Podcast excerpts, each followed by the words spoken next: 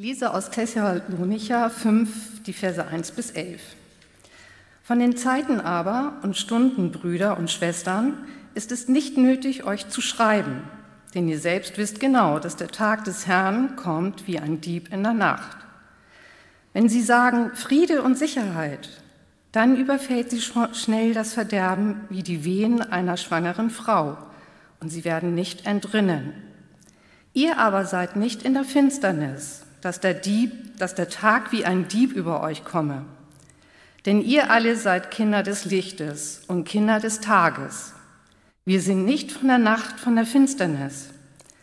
So lasst uns nun nicht schlafen wie die anderen, sondern lasst uns wachen und nüchtern sein. Denn die, die da schlafen, die schlafen des Nachts. Und die, da betrunken sind, die sind des Nachts betrunken. Wir aber, die wir Kinder des Tages sind, wollen nüchtern sein, angetan mit dem Panzer des Glaubens und der Liebe und dem Helm der Hoffnung auf das Heil.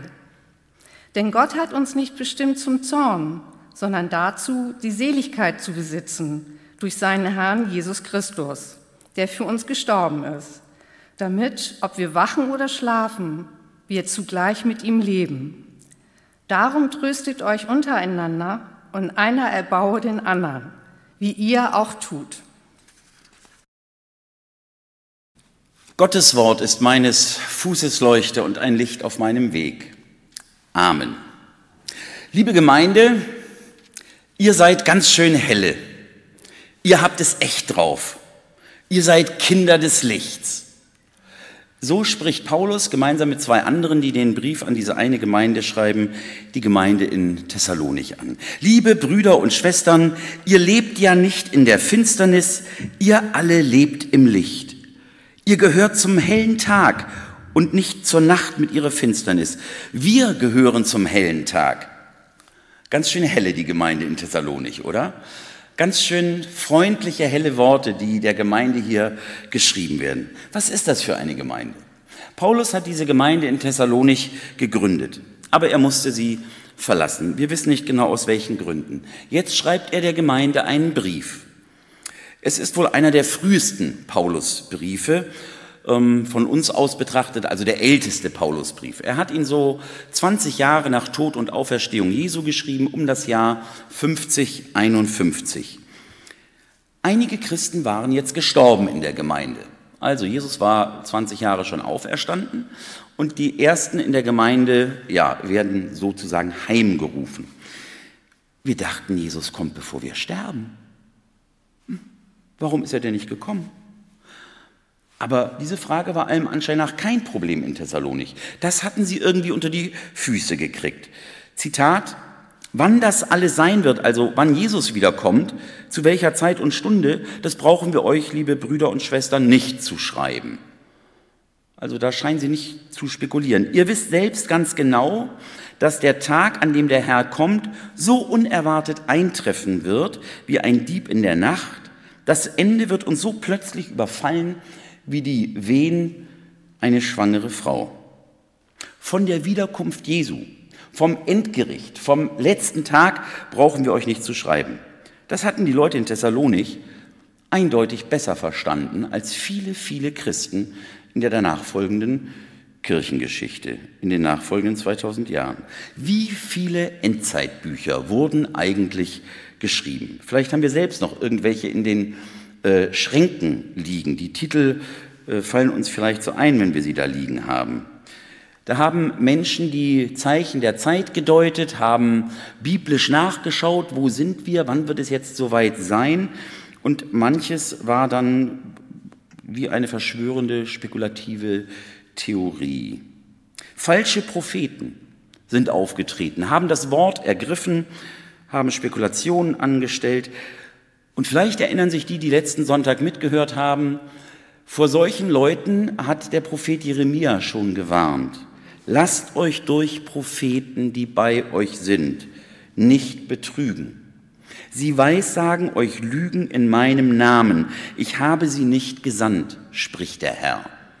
Das war an das Volk Israel in Babylon gerichtet. Die Christinnen und Christen in Thessalonik haben Jahrhunderte später vielleicht noch diesen Satz des Jeremia im Ohr gehabt. Wenn da irgendeiner kommt und genau Bescheid weiß und euch Tag und Stunde vorrechnen kann und womöglich noch ein Endzeitbuch schreibt, glaubt ihm nicht. Vielleicht hatten sie aber auch noch die Worte Jesu, war ja erst 20 Jahre her, persönlich im Kopf, nicht nur die des Jeremia, schriftlich. Jesus hatte gesagt, von dem Tag aber und von der Stunde weiß niemand, auch die Engel im Himmel nicht, auch der Sohn nicht, sondern allein der Vater. Nicht einmal Jesus.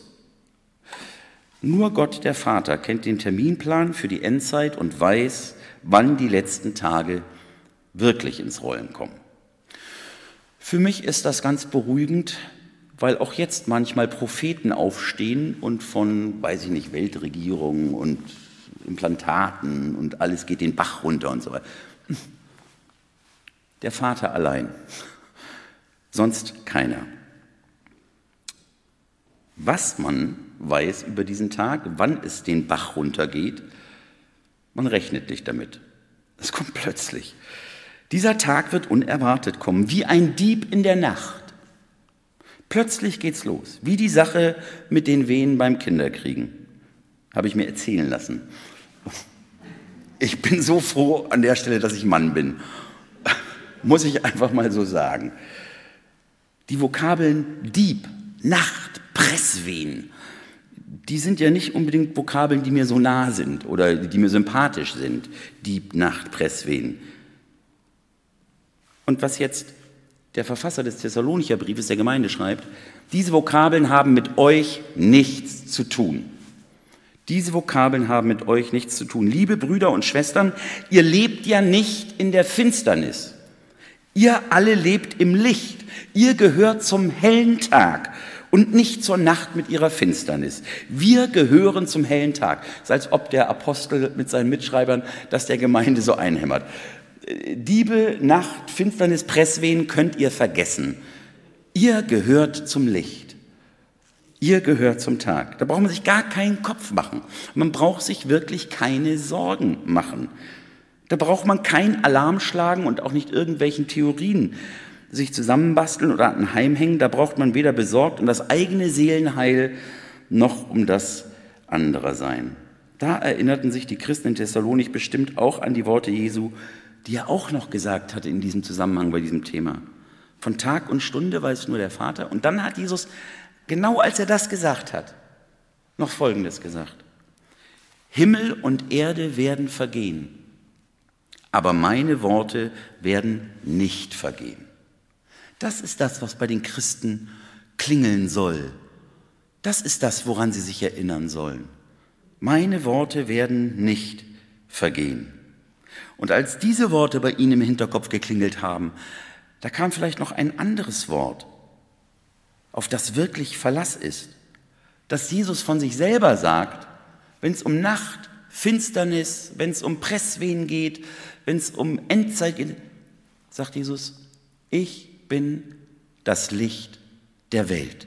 Ich bin das Licht der Welt. Und zu seinen Jüngern und Jüngerinnen sagt er auch, ihr seid das Licht der Welt. Licht, hell, Tag.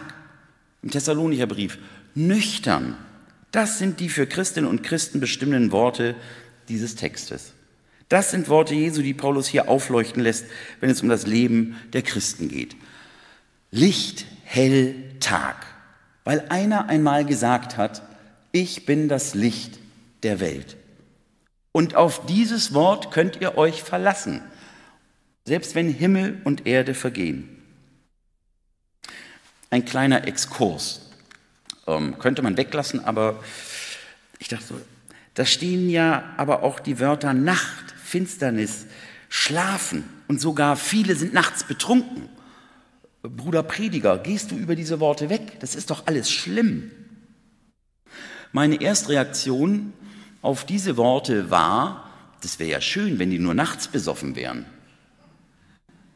Ich laufe hier um die Kirche Tag für Tag und die Leute sind dicht von frühen Morgen bis späten Abend und durch die ganze Nacht.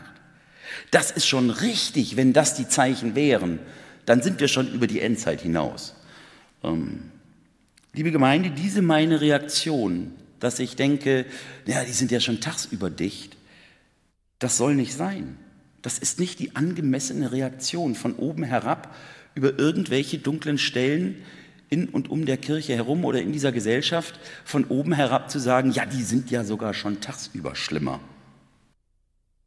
Da wird eine Haltung geweckt. Das ist ja so schlimm. Die sind ja tagsüber schon so finster, so fertig. Dieser Text ist genauestens zu lesen. Ich darf und soll nun eben nicht das machen, was leider oft auch aus diesem Text gemacht wurde. Ein Schwarz-Weiß-Bild malen. Wir und die da.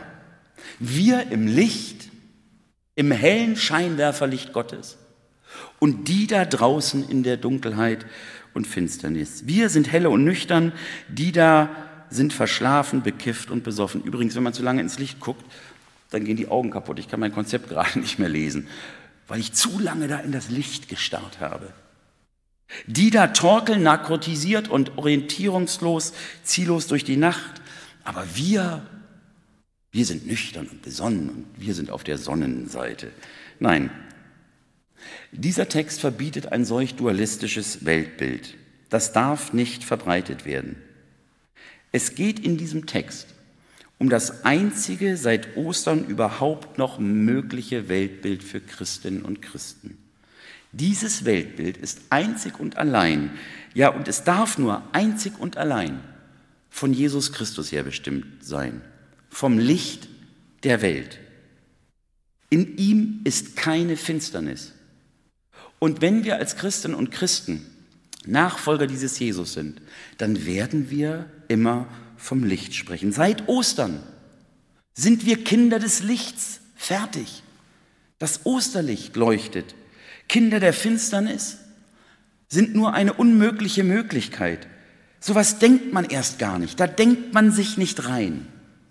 Man sieht auch die finsteren Typen, die dunkelsten Stellen der Gesellschaft und die eigenen finsteren Seiten immer im Licht des Ostermorgens. Und wenn andere einen Schatten haben, dann lässt man das Licht des Ostermorgens darauf fallen. Und wenn ich als Christin, als Christ selbst mal wieder meine dunklen Seiten in mir, an mir entdecke, dann braucht mir auch nicht schwarz vor Augen zu werden. Dann muss es auch nicht finster in mir werden. So nach dem Motto, ich bin ja nicht richtig gläubig und es gibt noch Finsteres in mir. Nein, ich lasse mir geistlich die Augen öffnen und orientiere mich an dem einzigen Licht, das ewig strahlen wird, Jesus Christus. Als Christ malt man nicht schwarz-weiß. Man konzentriert sich nicht auf die Finsternis, sondern aufs Helle, aufs Licht, auf Christus. Und dann lässt man sein eigenes Licht oder Lichtlein leuchten, ganz klar und da hat Jesus gesagt, stell's nicht in die Ecke. Stell's irgendwie so, dass die Leute das sehen können, dass es Ausstrahlung hat. Und dann werden Leute wegen deines Lichtleins, ganz klar, egal wie klein oder groß es ist, sie werden aufmerksam auf den, der das Licht geschaffen hat.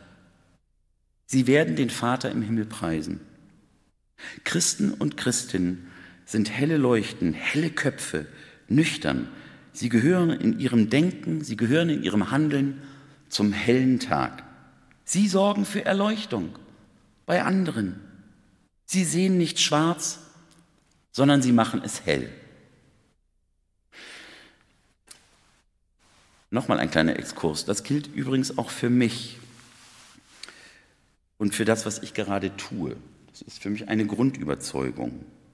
Nein, man muss nicht deutlich über das Dunkle und Finstere predigen, um mal so richtig zu sagen, was gar nicht geht.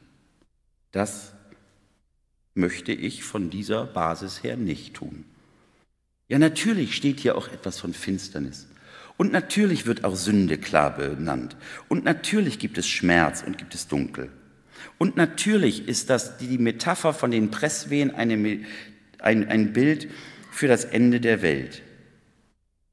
Aber am Ende der Wehen steht immer das neue Leben. Das Auferstehungsleben ist das Ziel unserer Verkündigung, unseres christlichen Lebens. Da erblickt neues Leben das Licht der ewigen Welt. Davon sind Christinnen und Christen bestimmt. Vom Licht der Welt und vom Licht der ewigen Welt. Und deswegen glauben wir und deswegen hoffen wir und deswegen arbeiten wir, deswegen beten wir, deswegen packen wir an, deswegen überlegen wir in der Gemeindestunde, wie geht es noch besser, damit Menschen Licht erleben, weil Christus doch auferstanden ist. Ja, sonst könnten wir den Laden wirklich dicht machen. Wäre Christus nicht auferstanden. Aber er ist auferstanden und er ist noch immer das Licht. Finsternis, wie gesagt, ist für Gläubige keine Option, dass sie sich darüber ständig Gedanken machen. Und gerade eben in einem Spittel, da haben wir noch mal ähm, den Psalm gelesen, den die äh, Kinder beim Gemeindebibelunterricht äh, selber auch schon gelesen haben und für sich formuliert haben. Ähm, der Psalm 139, Herr, du kennst mich. Und manchmal möchte man ja auch sich die Decke über den Kopf ziehen. Möchte sagen, ah, ich kann das alles nicht mehr, ich will das alles nicht mehr sehen, ich will unter die Decke. Sage ich, Finsternis soll mich bedecken, sie soll rings um mich sein, so hilft mir das nichts. Denn auch Finsternis ist hell bei dir, Gott. Und die Nacht ist so hell wie der Tag. Auch unter der Decke, unter die wir uns manchmal verkriechen, weil wir einfach nicht mehr können. Auch da ist Gott gegenwärtig mit seinem Licht. Es gibt viel Dunkles auf dieser Welt. Aus meiner Sicht haben wir in der vergangenen Woche erlebt, wie es durch so ein paar Stimmen heller wurde. Aber es gibt noch so furchtbar viele Situationen in dieser Welt, da ist es noch viel, viel dunkler. Und das erlebt Gott ja auch mit. In Jesus Christus hat er ein für alle Mal gesagt, so Leute, das hier ist das Licht. Und dieses Licht wird nicht aufhören zu scheinen und hell zu sein, egal was ist. Das Osterlicht scheint. Das kriegt keiner mehr ausgeknipst. Ja, wir müssen mit all dem Schweren umgehen mit all der Finsternis. Aber wir sind helle und an vielen Stellen können wir auch wirklich Gutes tun. Keine Schwarz-Weiß-Malerei. Im universalen, weltumspannenden österlichen Licht bekommt das Bild vom Leben, von dieser Welt Farbe. Und der Auferstandene bringt ja nicht nur Licht und Farbe in die Welt der anderen, er bringt auch immer wieder Licht in meine Glaubenswelt. Er besiegt auch mein Dunkel. Er besiegt auch unser Dunkel, das Dunkel der Christen. Ja, hell, Licht, Tag. So sagt es der Thessalonicher Brief den Christen entgegen. Das seid ihr. In Vers 10 rudert er ganz kurz zurück, der Verfasser oder die Verfasser. Da steht, unser Herr Jesus Christus ist für uns gestorben, damit, ob wir, ob wir wachen oder schlafen, ob wir hell dabei sind oder ob wir wegdösen. Unser Herr Jesus Christus ist für uns gestorben, damit, ob wir wachen oder schlafen, wir zugleich mit ihm leben. Auch Christinnen und Christen wird hier sozusagen nachgeschoben, haben mal finstere Tage und pennen mal weg. Ob wir wachen oder schlafen. Spätestens hier wird das Schema von die da draußen schlafen und sind düster und wir hier drin sind helle. Spätestens hier wird es durchbrochen, dieses Schema. Wir tun beides. Wir schlafen und wir wachen als Christin. Wir sind manchmal nüchtern und manchmal, ich mag es gar nicht sagen, berauscht, dunkel, höchstens Armleuchter. Und deswegen dürfen hier im Text auch helfende, mahnende Worte noch stehen. Wir, die wir Kinder des Lichts des Tages sind, wir wollen nüchtern sein, angetan mit dem Panzer des Glaubens, der Liebe und dem Helm der Hoffnung. Wir Tageskinder wollen nüchtern sein. Der Glaube, das Christsein hat etwas mit Wollen zu tun, mit Nachdenken, mit Hirn einschalten. So Leute, kommt jetzt, lasst uns nüchtern sein. Inwieweit das immer hanseatisch sein muss, inwieweit Emotionen mitspielen dürfen und so, ist überhaupt keine Frage. Ähm, und dass wir charakterlich unterschiedlich gestrickt sein sind. Aber es hat wirklich auch was damit zu tun, dass wir wollen. Kommt Leute, lasst uns nüchtern sein, lasst uns nicht aufgeschreckt sein von diesen ganzen dunklen Dingen. Und da musste ich dann doch freudig lächeln, als ich bei der Vorbereitung auf diesen Vers gestoßen bin. Wir wollen nüchtern sein, angetan mit dem Panzer des Glaubens, der Liebe, der Hoffnung, diese Trias. Es fehlt eigentlich nur, wir haben sie wieder ausgeteilt auf den Sitzplätzen, die Maske. Glaube, Liebe, Hoffnung, da ist sie wieder, die Trias, die immer wieder vorkommt. Der Glaube stärkt uns. Die Liebe hält uns. Die Hoffnung trägt uns. Naja, und die Maske schützt uns. Natürlich ist die Maske nicht neutestamentlich belegt. Es hat sich tatsächlich jemand gemeldet und hat gesagt, das geht mir jetzt zu weit. Ich musste kurz argumentieren, dass wir damit nicht sagen wollten, dass die Maske biblisch begründet zu tragen wäre. Es geht um die Zuordnung der Maske zu dieser Trias, nicht darum, die Maske zu verherrlichen. Jedoch ist es wohl wissenschaftlich erwiesen, dass die FFP2 und FFP3-Masken einen guten Schutz bieten. Und es ist von biblischer Seite her belegt durch zwei Jahrtausende von gläubigen Menschen, vielleicht nicht wissenschaftlich belegt, aber es ist belegt, erprobt, dass wenn man Glaube, Liebe, Hoffnung überzieht, dass das, was das dunkle, finstere, schlechte angeht, mindestens genauso gut schützt wie eine FFP 138 Maske. Das hilft wirklich. Glaube, Liebe, Hoffnung.